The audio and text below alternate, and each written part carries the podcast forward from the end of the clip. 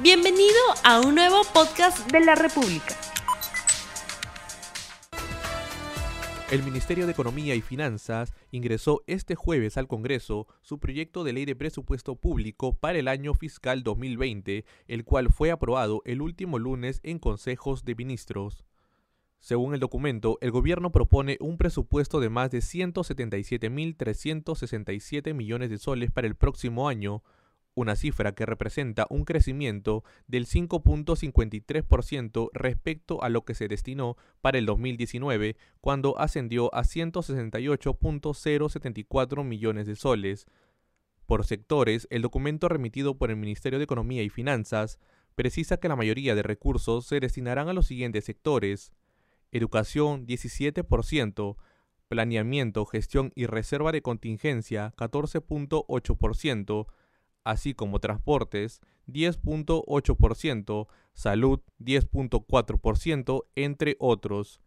En ese sentido, se propone que educación tenga una partida de 31.328 millones de soles. En tanto, transportes ascendería a 19.074 millones de soles. Este proyecto deberá ser debatido por la Comisión de Economía del Congreso para luego entrar en vigencia a partir del 1 de enero del 2020. Muy buenos días amigos de la República, bienvenidos a un nuevo programa de RTV Economía. Mi nombre es Magda Quispe, editora de Economía del diario La República y los acompañaré a través de este espacio todos los martes y jueves a las 9 de la mañana para tratar diversos temas económicos. El día de hoy trataremos un tema súper importante. La semana pasada el gobierno envió al Congreso el, proyecto del presupuesto público del 2020, que asciende a, a 177 mil millones de soles, es decir, un 5,5% más respecto al presupuesto del 2019. El día de hoy responderemos una serie de preguntas. ¿Qué sectores prioriza este proyecto de ley?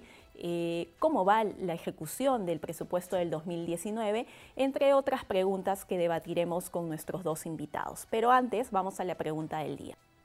¿Qué sectores prioriza el presupuesto público 2020? Para ello, el día de hoy ya contamos con la presencia del señor Carlos Anderson, que es presidente del Instituto del Futuro y también es jefe del CEPLAN.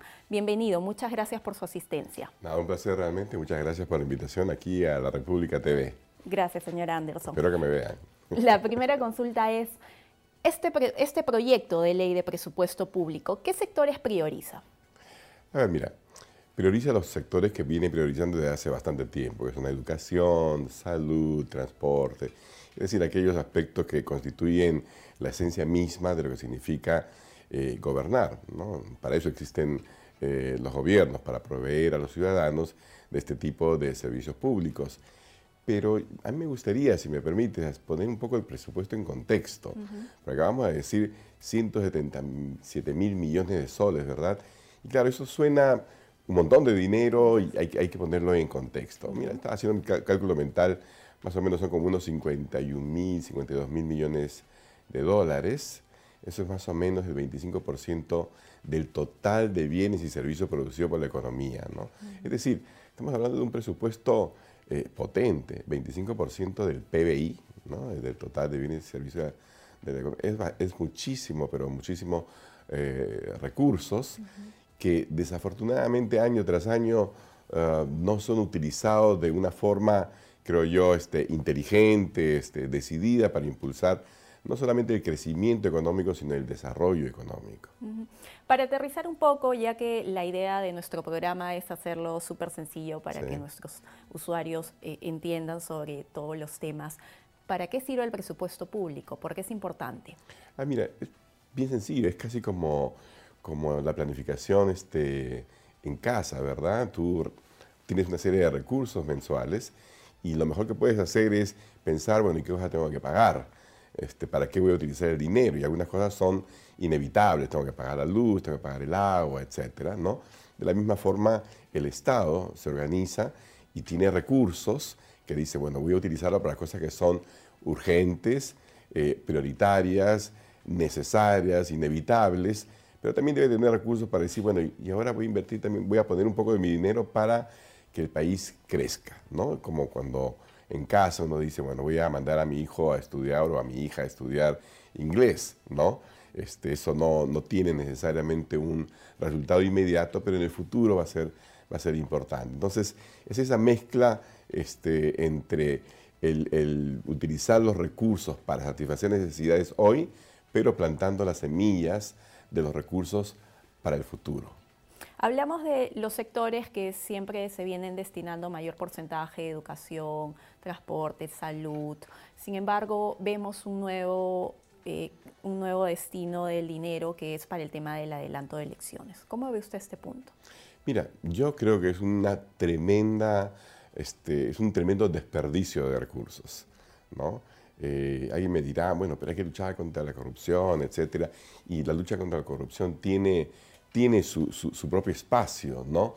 Yo no veo, sinceramente, cómo un cambio de elecciones, eh, eh, un adelanto de las elecciones al 2020 para que se elija este, a, congresista, bueno, al presidente, etcétera, para que esté hasta el 2021, porque el 2021 va a volver a haber este, elecciones. O sea, es una cosa realmente inútil, 700 millones para este, nueve, meses, siete meses de gestión de, de, de nuevos funcionarios eso es una pérdida de, tiempo, de dirección, de recursos, porque finalmente este es un Estado, el nuestro, es un Estado vertical, jerárquico, que siempre está mirando arriba, ¿no? Para ver cómo se mueven. Entonces, si sabes que van a estar ahí presidente, ministros, qué sé yo, por, por nueve meses, sabes que no, que no va a pasar absolutamente nada. Y el tiempo, ¿no? Y los recursos no utilizados este, eh, no vuelven jamás.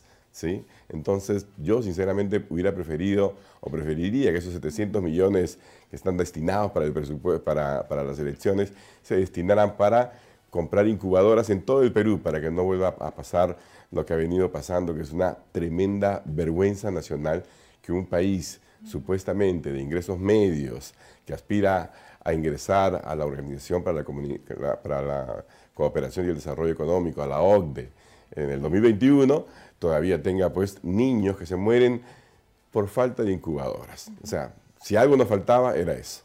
Bien, nos encontramos en línea telefónica con el economista Marcel, Ramírez. Muy buenos días, señor Marcel. Buenos días, buenos días. Gracias por la invitación. Muchas gracias a usted por la comunicación. Eh, la consulta es la siguiente. ¿Qué le parece a usted los sectores que se vienen priorizando en el proyecto de ley para el presupuesto público 2020?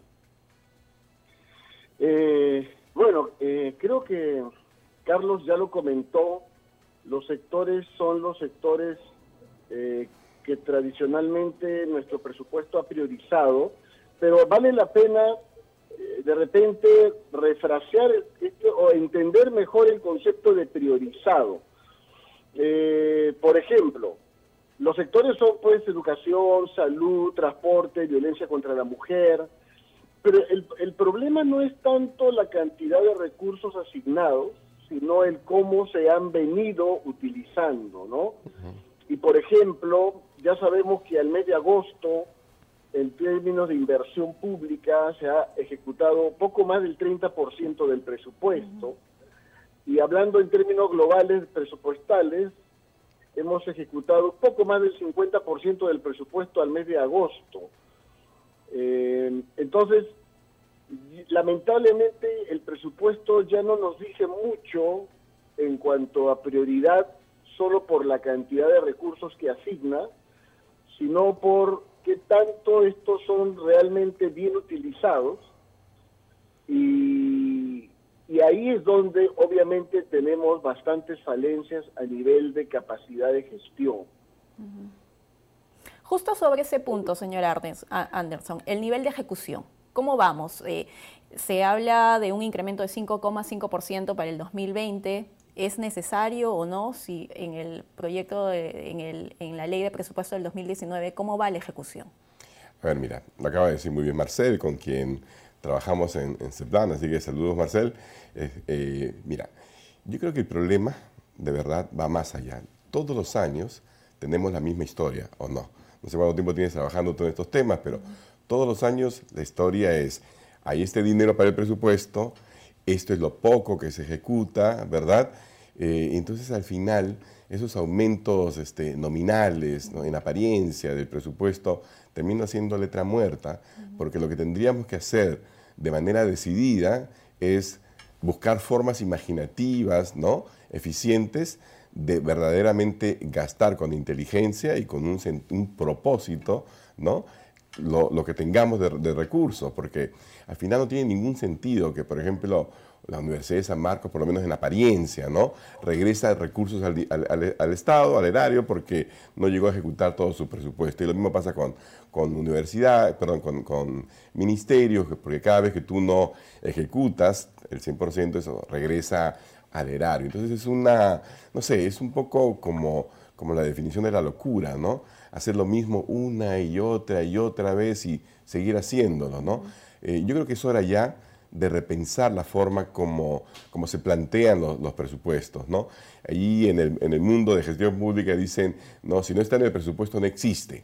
¿no? Pero la verdad es que hay muchos, muchos problemas, muchas cosas que suceden en la realidad que no están necesariamente contempladas en el presupuesto. Entonces necesitamos presupuestos que sean un poco más flexibles, que sean revisables este, trimestralmente, ¿no? que, tengan grados realmente eh, de maniobra, de reasignación, de, movimiento, de flexibilidad, ¿no?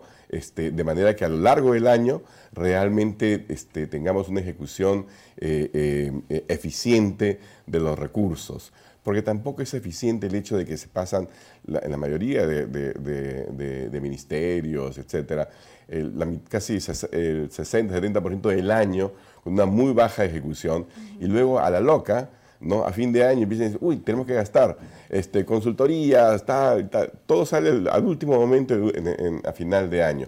Es una forma, la verdad, muy deficiente de hacerlo. Creo que alguien tiene que tomar este, el liderazgo y cambiar la forma como no solo se plantea el, presupuesto, sino sobre todo cómo se ejecuta el presupuesto. ¿Cuál es su planteamiento, señor Marcel? Eh, mira, Magda, eh, acá hay un tema que normalmente no es tratado cuando se habla del presupuesto. Normalmente hablamos de presupuesto cuando, y nos referimos al gasto, en qué hay que gastar y qué tanto hay que ejecutar. Pero no sabemos, los datos están ahí, pero no se advierte que tenemos un problema serio de capacidad de generar ingresos. Entonces, no solamente nos hemos debilitado en cómo utilizarlos racionalmente, sino que estamos también en una coyuntura, bueno, ya no es coyuntura, tenemos varios, más, casi una década de haber retrocedido en la capacidad de generar ingresos para financiar el presupuesto. Si nosotros revisamos el marco macroeconómico multianual y ya el Consejo Fiscal ha, ha dado sus advertencias, tenemos una previsión de crecimiento económico para este año algo elevada, y muy dependiente de lo que suceda en el contexto internacional. Entonces, incluso las metas planteadas para que en los próximos años el déficit fiscal se reduzca a 1% al 2021, existen riesgos de no alcanzarlo y que finalmente lo que sufra más vuelva a ser la inversión pública. Estamos en una situación crítica de retroceso en la ejecución de la inversión pública y esa inversión es la que va a dar sostenibilidad al crecimiento de los próximos años, al potencial de crecimiento. Eh, realmente el Ministerio de Economía y Finanzas tiene que poner eh, creatividad y responsabilidad en los ejecutores del recurso público, porque algo que la descentralización ha generado es la fragmentación de la responsabilidad en más de en una gran cantidad de autoridades, cada una con visiones distintas, algo que también eh, refleja que el sistema de planeamiento estratégico del Estado pues es aún eh, deficiente. Y eso está generando retrocesos importantes en la ejecución del presupuesto de inversiones. Y son las inversiones las que van a permitir generar crecimiento potencial mayor y estamos muy débiles ahí. Realmente pensemos en la reconstrucción, como han pasado ya cuatro años o van un par de años y no hemos avanzado gran cosa. Incluso en Pisco, donde todavía no se han resuelto definitivamente los problemas del terremoto. Entonces, hay una situación de emergencia en la inversión pública y ahí se tienen que poner soluciones inmediatas. El plan de competitividad hace algunas propuestas, pero el Ejecutivo tiene que lograr consenso con el legislativo de inmediato para impulsar una, más que un shock de inversiones, es una redefinición de la forma como ejecutar inversión pública, comprometiendo, pero realmente generando rendición de cuentas en autoridades, porque nadie merece ser una autoridad si no puede realmente ejecutar un presupuesto, especialmente de inversión, porque el recurso público no utilizado es causa un enorme perjuicio de retroceso económico y de bienestar a la población. Bien. Señor Anderson, ¿usted está de acuerdo que la inversión pública es importante para el, crecimiento económico? ¿Cómo ve usted este punto? No, totalmente. O sea, sin inversión pública, privada, la, maquinaria, que es la economía, no se mueve. Pero estaba pensando, si me permite regresar un poco al tema del presupuesto, ya que son pocas las veces que uno tiene la oportunidad de hablar con tanto nivel de, digamos, digamos, de precisión en un, medio, en un medio público sobre ese tema que es fundamental. Yo creo que la gran crítica que hay que hacer de la forma como se organiza todo el tema del presupuesto en el Perú es que los ciudadanos no sabemos para qué sirve el presupuesto. Efectivamente, ¿a dónde vamos con esto? O sea, ¿dónde está el plan? Porque uno tiene que tener un plan, un plan de vida. Digo, bueno, yo quiero que mis hijos sean, no sé, pues profesionales, ese es mi plan de vida. Para eso, entonces, este año con los recursos que tengo voy a utilizarlos de esta forma, ¿verdad? De manera que eso me va encaminando a algún lugar planeamiento en ese sentido no existe. Tenemos presupuestos sin planes y muchas veces tenemos planes sin presupuesto. O sea, eso tiene que cambiar. Por otro lado, los ciudadanos necesitamos saber cuál es el efecto este, probable del uso de nuestros recursos. Pero eso hay que hacerlo de una manera sencilla, que todos podamos entender, porque cuando, mm, cuando en general se habla pues que la ejecución, que el déficit, ese tipo de cosas son conceptos gaseosos. Pero si yo te digo, por ejemplo, con la inversión, con, con, con, lo que estamos asignando en términos, por ejemplo, de salud, vamos a lograr que el tiempo de espera baje de tres meses o seis meses a 15 días. Claro, cosas más tangibles para el usuario. Por, supuesto, que en lugar de que haya un doctor por cada siete ciudadanos, haya dos doctores, por cada 100 ciudadanos, perdón, que hayan dos doctores hacia el año 2021. Eh, cosas que nosotros como ciudadanos podamos seguirle la pista para poder saber si efectivamente nuestros recursos están siendo bien utilizados en salud, en materia de infraestructura. Nosotros la verdad no tenemos ni idea cuando hablan de, la, este, qué sé yo, la, la carretera tal, ¿y por qué esa carretera y no otra?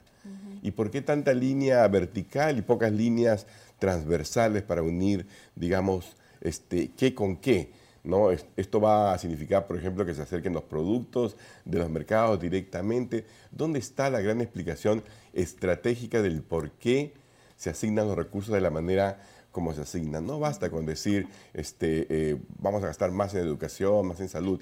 Cuba gasta más que nadie en educación, más que nadie en salud y tiene 90% de pobreza, ¿no? Entonces, creo que hay que repensar todos estos temas y hay que acercar el presupuesto, ¿no? a temas que el ciudadano común y corriente pueda seguir, seguir en la pista.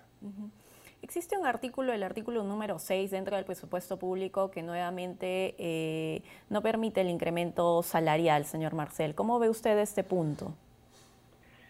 Sí, ese es un artículo que se repite continuamente en las leyes de presupuesto. Eso básicamente refleja el hecho de que uno de los pilares de la modernización de la gestión pública, que es el servicio civil meritocrático, todavía no está funcionando. Eh, tenemos ya casi dos, va a ser tres gobiernos en los que la reforma del servicio civil eh, ha pasado por avances, retrocesos, eh, y para efectos fiscales, lo único que es relevante y se traduce en ese artículo es que simplemente los aumentos salariales están descartados. ¿Por qué? Porque, es decir, es un contrasentido pensar que vamos a mejorar la gestión pública sin mejorar la condición y las características de desempeño del servicio civil.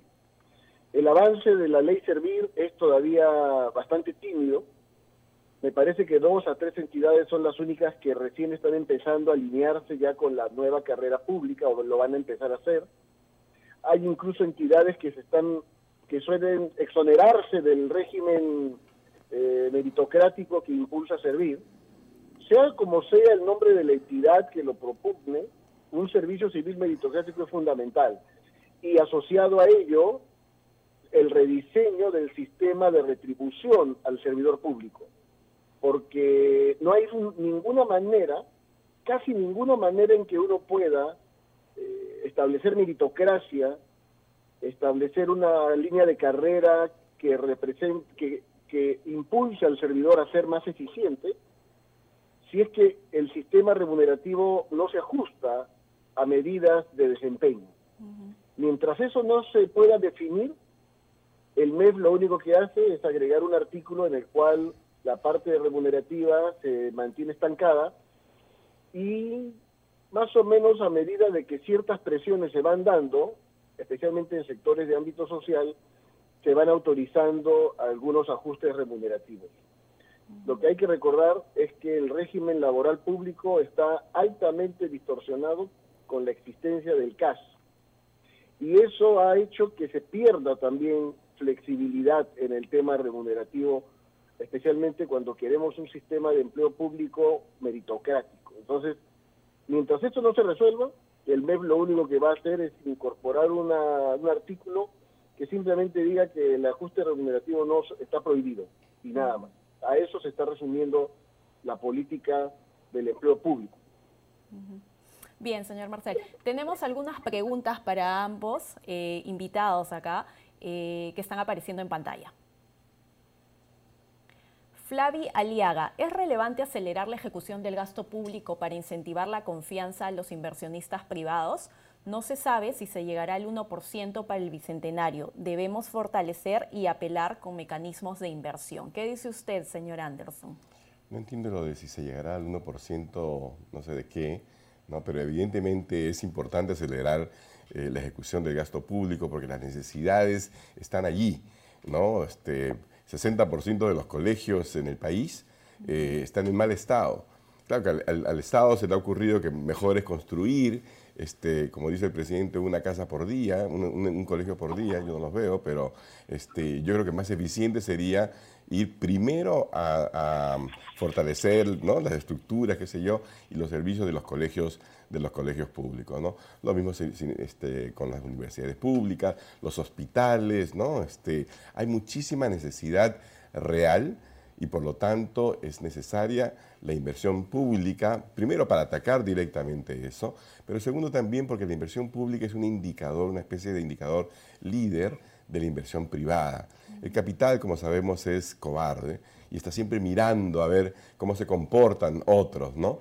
y la inversión privada está siempre mirando cómo se comporta la inversión pública para saber si entonces si invierten o no invierten. ¿no? El Bicentenario es una fecha imaginaria. Nosotros como país vamos a seguir existiendo después del Bicentenario. ¿no? Entonces este, es importante que independientemente del Bicentenario repensemos estas cosas eh, lo que decía, por ejemplo, la pregunta que le hiciste a Marcela acerca del tema, del tema salarial, efectivamente, en el Estado ¿no? existe una, una especie de selección adversa, porque ninguna persona joven, inteligente, bien capacitada va a querer ir a trabajar en una empresa donde le dicen, ¿sabes qué cosa? A ti te voy a estar recontratando cada mes o cada tres meses y no vas a acumular ningún derecho de ningún tipo, ¿no? eso, son, eso es el CAS.